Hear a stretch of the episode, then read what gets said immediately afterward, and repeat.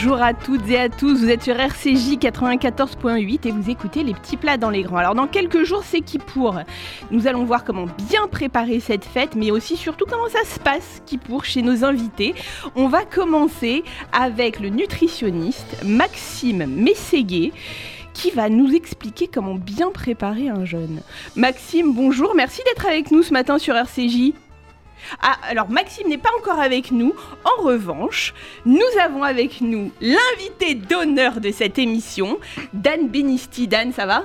Salut Annabelle. Ça va bien? Ça va super bien. Alors Dan, vous êtes un fidèle auditeur. Vous restez avec nous pendant toute l'émission. Vous êtes le fil rouge. Toute l'émission, je suis là. Génial.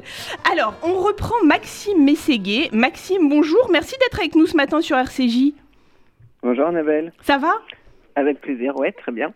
Alors Maxime, comment on prépare l'avant-jeûne Alors, eh bien, l'avant-jeûne, ça se prépare déjà quelques jours euh, à l'avance. C'est-à-dire Avant le, le, jour J du jeûne. Donc déjà, il faut bien préparer euh, son corps à, euh, à, être bien hydraté. Ok. C'est extrêmement important.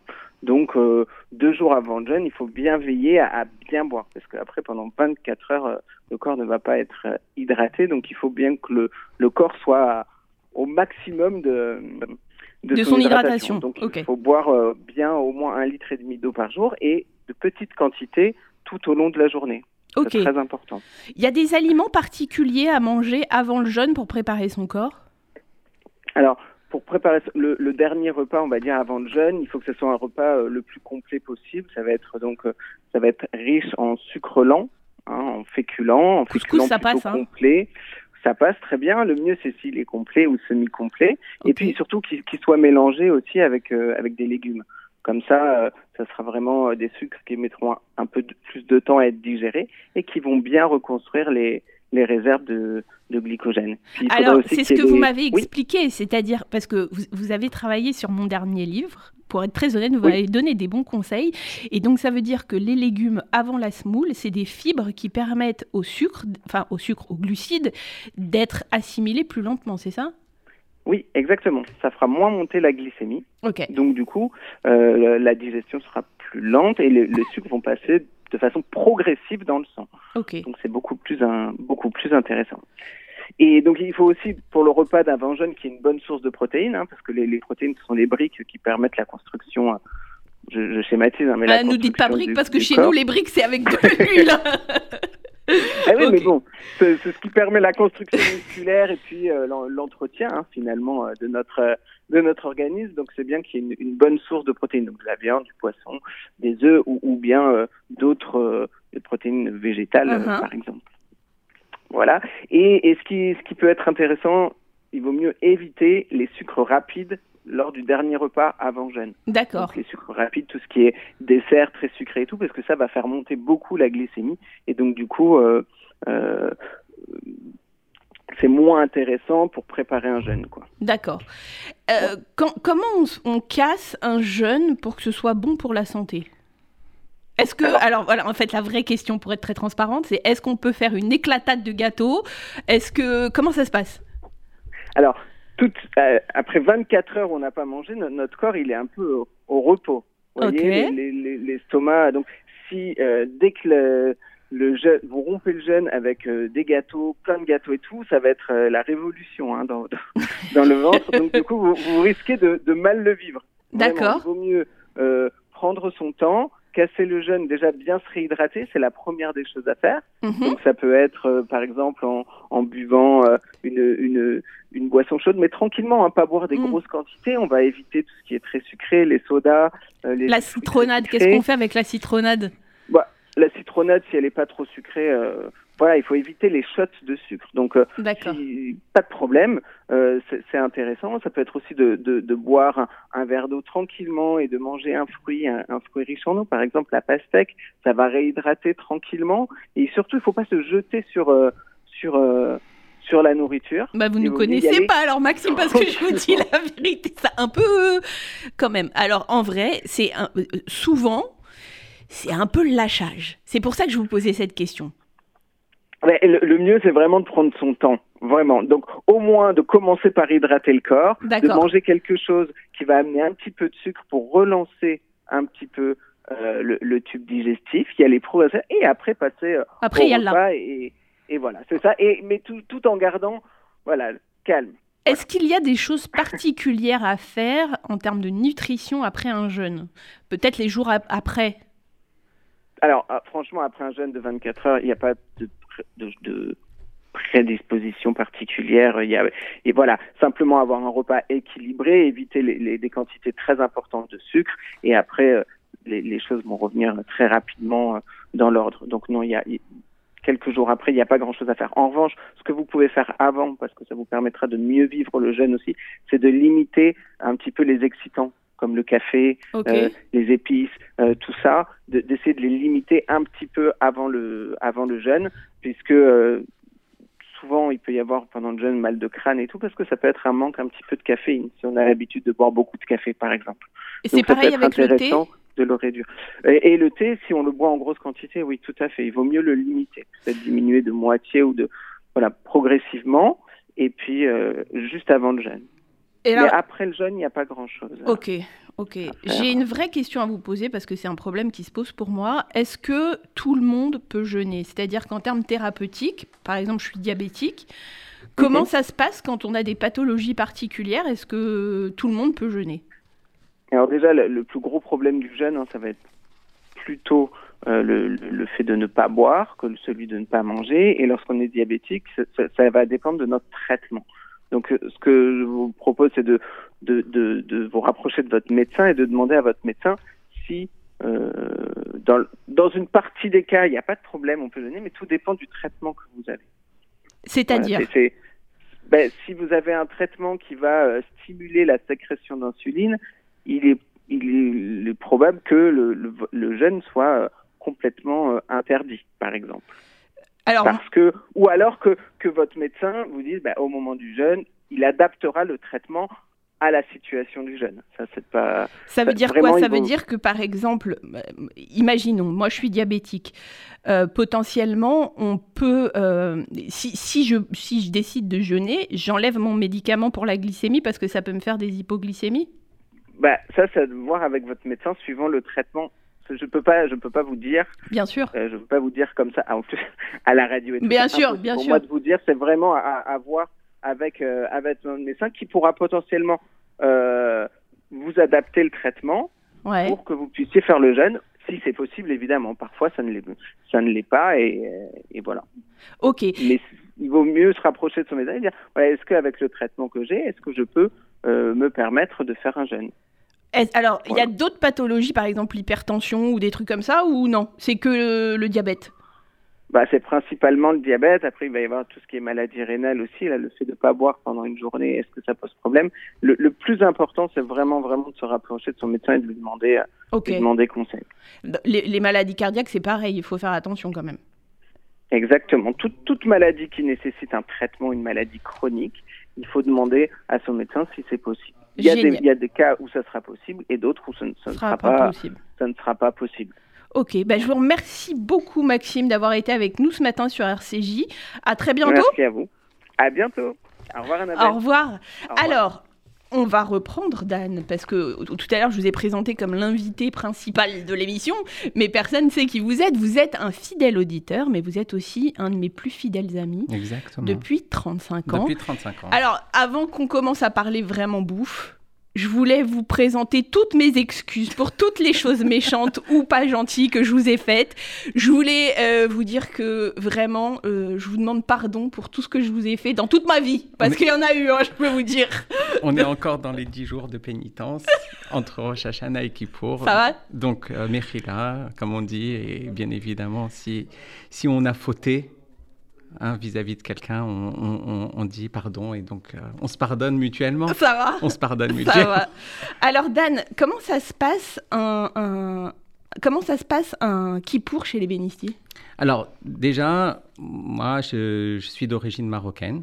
Mhm. Mes parents sont nés au Maroc et je pense qu'il y a autant de façons de préparer les traditions culinaires de Kippour qu'il y a de familles. Mhm. En Afrique du Nord, au Maroc plus particulièrement, puisque vous me demandez mon témoignage, il y a aussi plein de traditions différentes euh, d'une ville à l'autre. D'accord. Donc moi, personnellement, mes parents, il va y avoir avant Kippour, après Kippour, la veille de, du, en tout cas quelques heures avant le, jeûne. Comme disait Maxime, c'est un grand repas mhm. avec des sucres lents. Donc ça va être des petites pâtes avec un bouillon de poulet. Mhm.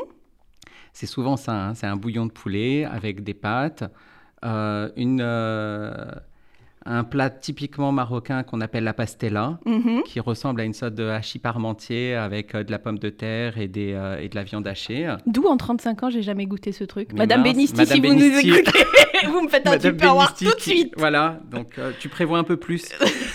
et, et, donc voilà, il va y avoir, c'est ce que disait Maxime, c'est exactement ça. Il va y avoir plus de sucre lent euh, avec de l'eau où, euh, on va boire pour préparer le, jeûne et pas de sucre rapide. On va pas prendre de, de dessert ou de choses comme ça. D'accord. Ça va plutôt être euh, du poulet, du bouillon de poulet, des pâtes.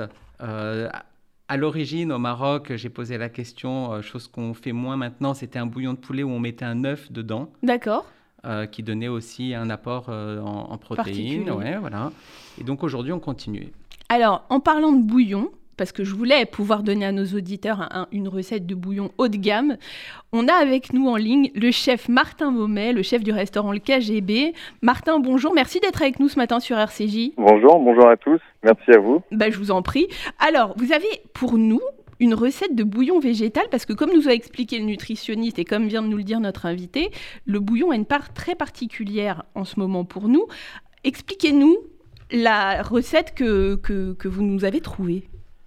Alors j'ai pensé une, une, une recette euh, complètement détox, ou euh, sans matière grasse, ah où bah, on va voir euh, des légumes de saison, donc les, les légumes que j'ai sélectionnés qu'on peut faire en ce moment, les cocos de Paimpol, des haricots verts, le maïs, frais, quelques champignons. Là c'est vrai qu'il fait pas très beau en ce moment, on commence à voir les, les champignons.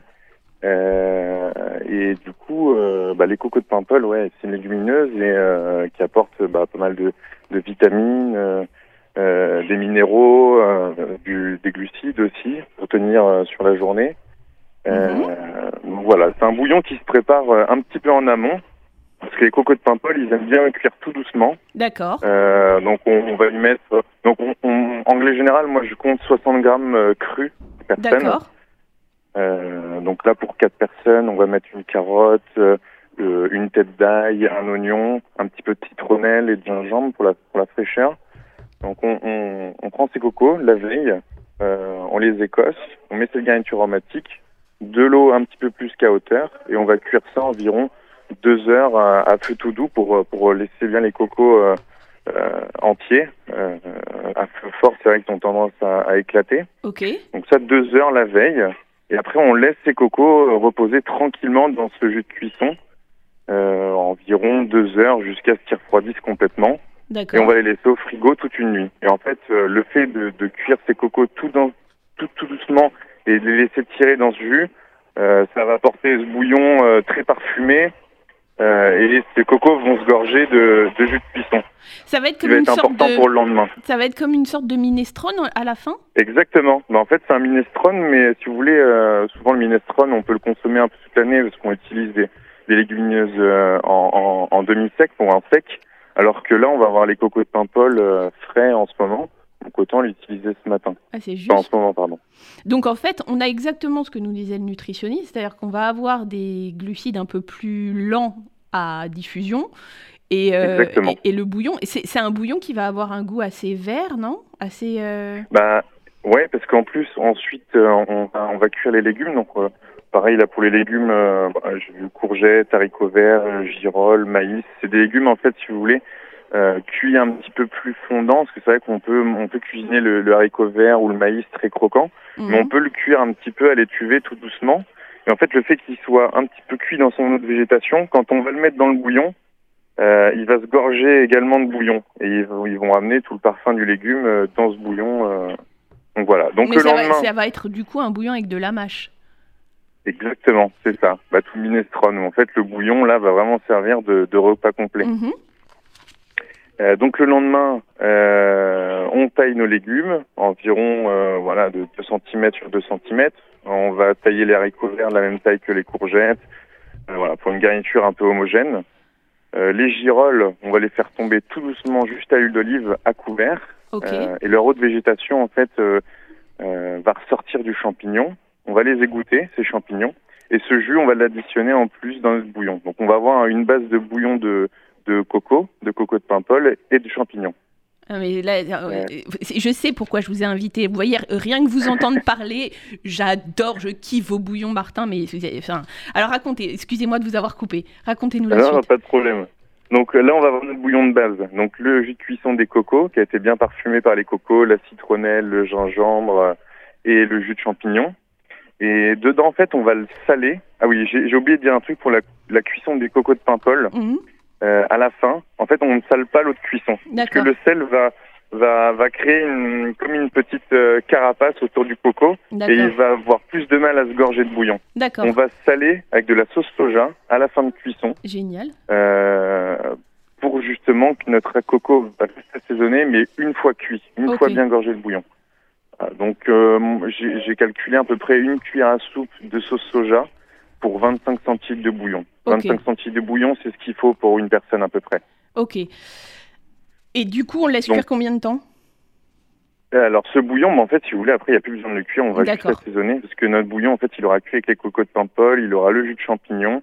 On va juste assaisonner, donc je disais une cuillère à soupe de sauce soja pour 25 centilitres et pour la même quantité, une cuillère à soupe de vinaigre de bonite qui va nous apporter euh, un petit peu de rondeur. D'accord. Euh, un peu la sucrosité de, de du, vinaigre de bonite euh, et, ce parfum un peu fumé en fait. on peut, on peut. Euh, hein. Est-ce que c'est possible de remplacer le vinaigre de bonite par du jus de citron par exemple? Alors le jus de citron, moi dans les bouillons clairs, je suis un petit peu moins fan. D'accord. Parce que si vous voulez, je vais vous expliquer pourquoi. Parce que le bouillon, en fait, c'est un bouillon qu'on va servir très très chaud. D'accord. Et quand on amène le jus de citron à une trop haute température, euh, c'est un parfum que je suis, je suis, un peu moins fan. Vraiment le jus. J'aime. Par contre, on peut exactement mettre une écorce de citron pour parfumer le bouillon juste avant de le. Enfin, ça, ça c'est possible. Bah, écoutez... On peut utiliser les écorces d'agrumes à infuser, mais le jus j'aime moins. Je préfère à la limite en utiliser un vinaigre neutre comme le vinaigre de riz. Ok. Euh, à la place du vinaigre de bonite, parce que le vinaigre va apporter une toute petite acidité. Ok. Ou si vous voulez, euh, on aura le, le sucré des cocos de Paimpol, le salé de la sauce soja et l'acidité du vinaigre et on va avoir un, bouillon un peu euh, umami avec le parfum des champignons, etc., qui va être assez intéressant. Eh bien, écoutez, Martin, merci infiniment pour cette recette. Et n'oubliez pas, beaucoup d'herbes fraîches à la fin, juste avant de servir. Génial, coriandre. de la menthe, du persil, de la coriandre, euh, de la cébette, euh, enfin voilà, tout ce que vous voulez. Bah écoutez, euh, j'adore cette idée de. Plus il y a d'herbe, bah, plus il y a d'herbe, meilleur c'est. Bah oui, oui, non, mais totalement. Et j'adore cette idée de remplacer le thé à la menthe par un bouillon chaud. Euh, je, trouve ça, je trouve ça canon. Merci beaucoup, Martin Momet, d'avoir été avec bah, nous ce matin sur RCJ. Au revoir. Merci à vous, c'est un plaisir. Au revoir. Dan. Oui. On revient. Qui cuisine chez toi? Alors, aujourd'hui, c'est ma mère. Ok. Euh, vous avez connu ma grand-mère Oui, c'est juste. Voilà, qui était le pilier culinaire. Uh-huh. et qui a euh, transmis à ma mère et à, nous-mêmes euh, toutes les recettes.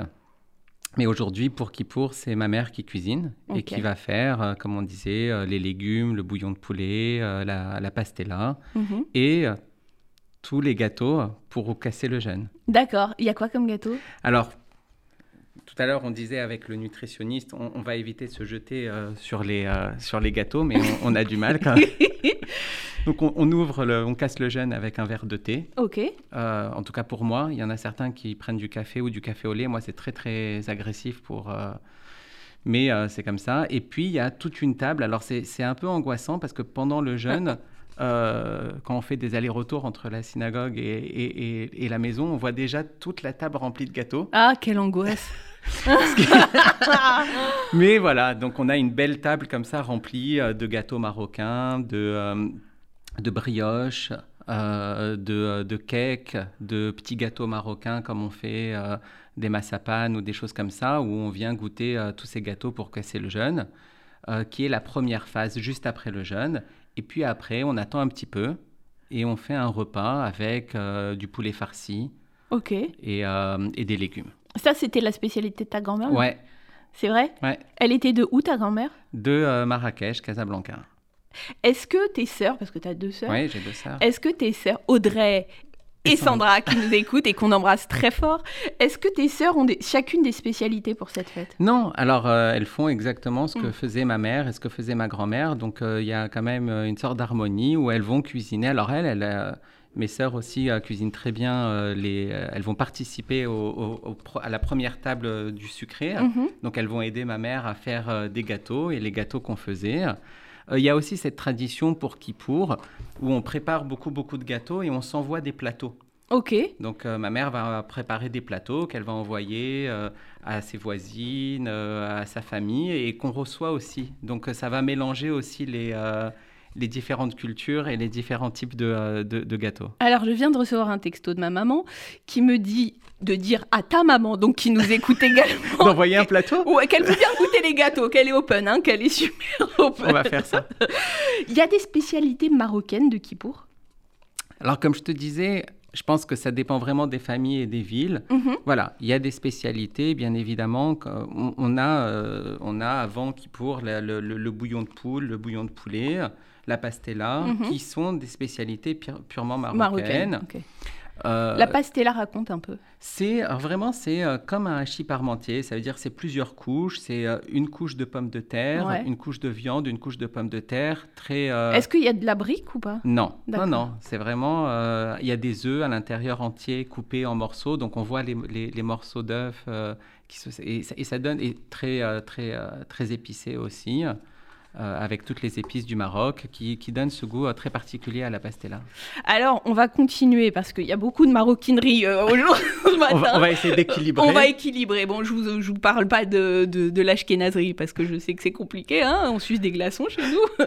Mais on va parler de cuisine tunisienne avec Gary Mikhailanou. Salut Gary, ça va? Salut Annabelle, comment tu vas? Ça va super, merci d'être avec nous ce matin sur RCJ. Alors, tu es comédien, ça tout le monde le sait, mais ce que les gens ne savent pas, c'est que tu es aussi cuisinier. Écoute, euh, j'y ai pris énormément goût. Mais je sais. Comment ça se passe un Kippour chez Roger et Liliane, qui sont tes grands-parents ultra mondialement, internationalement connus sur les réseaux sociaux? Comment ça se passe un Kippour chez eux? Alors, tu veux savoir niveau bouffe, j'imagine? Ah bah oui, c'est mieux, ouais. Non, Ça se passe euh, déjà, le- on- avant de, de jeûner, il y a un couscous aux boulettes de poulet. Mmh. Donc ça, c'est très important. Il y a des petits boulots au chocolat que mamie fait. Et tu dois venir chercher, et papy, et genre euh, horloge en main, ton, ton petit sac avec euh, toutes les provisions euh, avant leur, euh, leur, l'heure de Kippour. D'accord. C'est-à-dire qui va doit venir chercher? Tous les petits-enfants, les enfants Ah. de mamie, chacun a son petit doggy bag. Ok. Et donc, il faut que tu sois là bien à l'heure et que tu aies le temps de rentrer chez toi et papy veille au grain. D'accord. Mais papy, c'est papy hein, en termes de religion, on déconne pas. hein. Papy, on déconne surtout pas avec Ouais. Alors, Euh, donc ça, c'est ça se passe comme ça quand vous n'êtes pas ensemble ou c'est quoi? C'est l'histoire de, de- une- un truc de pandémie C'est quoi? Non, ça, l'avant, il est toujours comme ça. D'accord. Et c'est après, donc pour casser le jeûne, qu'on se rejoint tous. Et là, on mange de la confiture de coin avec des croquants, avec un, un pâté que mamie fait, qui n'a rien à voir avec la Tunisie. Je sais pas où elle a chopé la recette. Le pâté de qu'elle a foie. inventé. Ouais, un pâté de foie, exactement. Alors, parce qu'en fait, je vous explique. En vrai, les recettes, je les connais toutes de ouf. parce que Gary va nous annoncer en exclusivité que. Vas-y, je t'écoute. Qu'on a fait un livre de cuisine et on l'a fait aussi avec Annabelle. Et moi, j'ai des adoré ce photos. livre. J'ai adoré ce livre parce que je vous dis la vérité, le pâté de foie, il est juste dingo. Hyper facile à faire et juste dingo. Parle-nous un peu de ce livre et cette envie de partager ces recettes. Et ben, c'est venu de- de- d'une prise de conscience où moi je suis tout le temps fourré avec mes, mes grands-parents. Mhm. Et voilà, il y a Kippour, il y a toutes les autres fêtes, il y a tous les Shabbats, et il y a toute mon enfance. Et pour moi, elle avait un goût et des saveurs particulières. Et je me suis dit, euh, un, un soir euh, à Shabbat, je me suis dit que je serais hyper triste le jour où il serait plus là. Mhm. Et que je voulais pas qu'ils emportent avec eux euh, tous mes goûts et tous les goûts de mon enfance. Et que j'étais persuadée que le fait d'inscrire ces recettes et d'inscrire cette transmission et d'inscrire le goût de ma grand-mère quelque part, ça me permettrait de, de compenser l'immense peine que j'aurais. Rien que d'en parler. non, je sais parce que moi je l'ai vécu ce livre et ce livre est juste. Euh, en fait, pour les gens qui suivent Roger et Liliane sur les réseaux sociaux, c'est un truc. Et Dan était très triste de t'avoir par téléphone et de pas t'avoir avec nous sur le plateau. Mais et Dan et coucou, excuse-moi, pardon. je suis très triste parce que je suis fan absolu de tes grands-parents. Ah, bah, on les verra, bah. on organise un Shabbat. Oui, on va, on va là. là, il y avait des, des raisons euh, Covidesques. Alors, en vérité, ce livre, il a un vrai truc. C'est-à-dire que ce livre n'est pas. Euh, en fait, ce livre, il est, il est Roger et Liliane. Ce livre, il est euh, plein de recettes, il est plein de d'émotions, il est plein de découvertes pour moi, l'Ashkenaz, en vérité, parce qu'on était devant une cuisine très tunisienne. Comment ça s'appelle ces petits gâteaux? Enfin, c'est pas des gâteaux, c'est des espèces de petites bouchées que fait ta grand-mère pour ton grand-père à base de semoule et de dattes. Ah, c'est la farka. Ah putain, c'est bon ça. C'était tellement bon. Hmm. C'est à base de, ça fait comme une espèce de energy ball à la pâte d'amande avec des dates. Qu'est-ce que c'était bon Alors je vous dis pas en termes de glycémie comment j'étais au top de moi-même, mais c'était euh, c'était top. Écoute Gary, merci infiniment d'avoir été avec nous ce matin. Merci à toi et merci à vous. Et tu reviens nous en parler. Il sort quand le livre? Alors le livre il sort le 29 septembre, mais vous pouvez déjà le précommander à la Fnac, sur Amazon, sur plein d'autres sites euh, de culture. Eh ben génial, c'est le jour de l'anniversaire de Dan, notre invité. Alors tu vois, ça te peut. Joyeux anniversaire Dan, c'est pour ça qu'on a mis cette date. Mais c'est pour ça, donc j'attends avec impatience le livre. Merci Gary, à très vite. Tu es le bienvenu quand Merci tu Annabelle, salut Dan. Salut. Dan, pour conclure, qu'est-ce qu'on pourrait dire culinairement parlant sur ta famille? Ah, c'est euh, c'est très traditionnaliste. C'est-à-dire C'est-à-dire qu'on est très attaché à, aux traditions culinaires marocaines et euh, ça vient s'imbriquer entre la tradition et la religion et euh, c'est ce qui nous lie.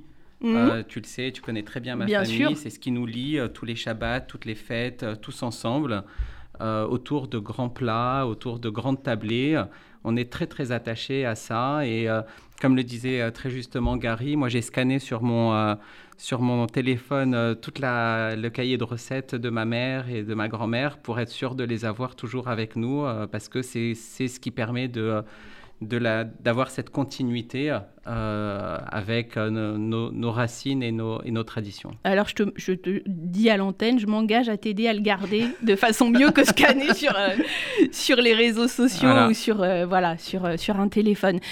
Écoute, Dan, ça a été un vrai plaisir d'être avec toi ce matin. Merci, bah, merci à toi pour ta fidélité depuis 35 ans. Tu es quelqu'un que j'aime profondément.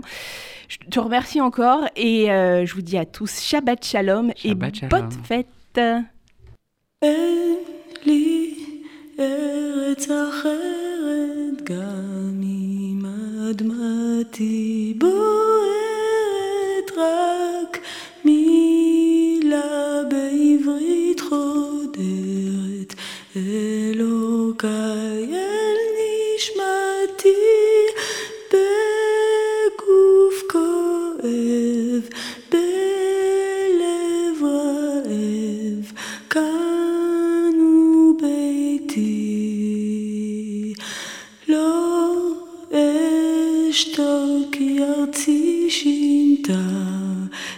n'êtes pas né à l'eau avatar la skirla ve ashirga